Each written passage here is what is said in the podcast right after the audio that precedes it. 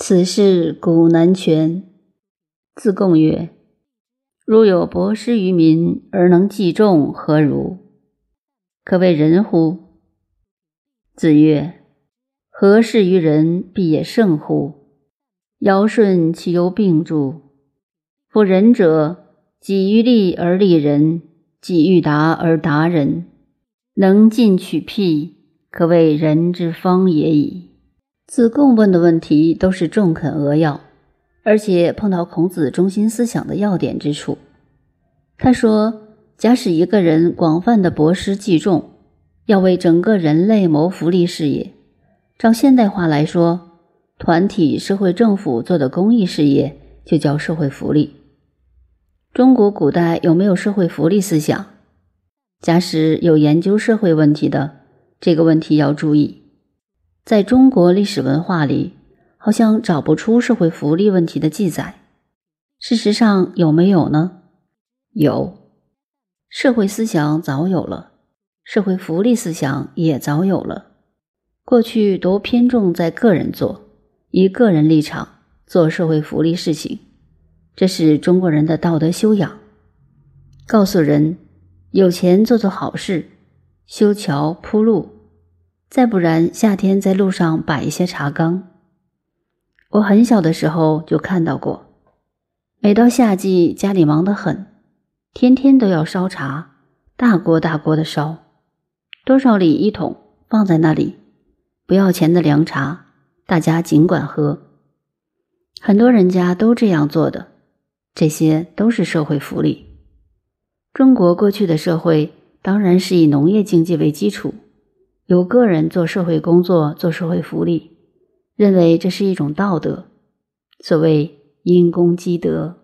现代的思想，社会的福利工作已经由政府、由社团做。时代不同，工业时代与农业时代是两个时代，思想也不一样。子贡讲的博施，就是讲社会福利。博施，无条件的把东西送给人家，救济大家。让大家都得到帮助。在孔子学生中，只有子贡敢讲这句话，因为这位老哥很有豪气，有时不大肯做书呆子。孔子也没有骂他，认为他很对，可是也没有鼓励他。他一边是讲仁义，一边不同意装穷，不像颜回一样三天吃一个便当，还是馊的，喝一口水下饱。他要做生意，他的钱很多，所以他敢吹这个牛。假如我博施济众，老师怎么样？可以算得是你所标榜的仁慈吧？孔子对子贡这个问题的答复很妙。他说：“你说的这件事太伟大了，岂止是对人来说，实在是永远做不到、做不尽的大事业，我也做不到。”就是古代圣帝明王如尧舜一样当权的人也做不到。问题是在于一个人想做好事，绝对大功很难很难，是做不到的。所以中国的字“公”是画丝，这是儒家的思想，由道家演变而来的杨朱思想，拔一毛以利天下而不为也，绝对讲个人主义。我不拔你的毛。你也不要拔我的毛，一毛都不拔。墨子则讲摩顶放踵以利天下，尽量的为公。儒家认为都不对，儒家是将保留适度的自私，慢慢扩充到为公。我们大家要注意，三民主义的思想就是从儒家这个思想来的。儒家的推己及人，我有饭吃，才想到你需要饭吃，分点给你。你们两个有饭吃才分给他，我们三个有饭吃再分点给大家吃，一步一步扩充。如全体都要一下子做到，不但我们做不到，尧舜也做不到。所以孔子说子贡的理想太高了，像柏拉图的理想国一样，诚意太高了。孔子告诉他，真正仁的人是要自己站起来。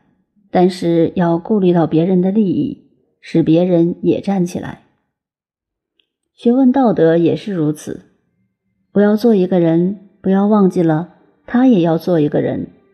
我想将来通达有前途，不要忘记了他也要有前途。尤其是将来诸位如果出去做一个领导人，要多爱部下，像待自己的子女兄弟一样替他们着想。我要利益，他们也要利益。我太累了，同样的，他们也累了。从最浅近、最平凡的当中去了解他，做到了这种地步。就可以说找到了人的方向，为人找到一条可走的路了。本篇讲到这里，结束了雍也一篇的连贯性，也等于对第一篇学而这些道理做一个陪衬，拿事实来证明讨论。孔门学问中人的应用是推己及人，想自己利益的时候，也替别人的利益着想，扩而充之，想到天下人的利益。人的路就是这样开始走的。现在第六篇《雍也》讲完了，这六篇连起来，等于是全部《论语》中孔子师生之间学问问答的纲要。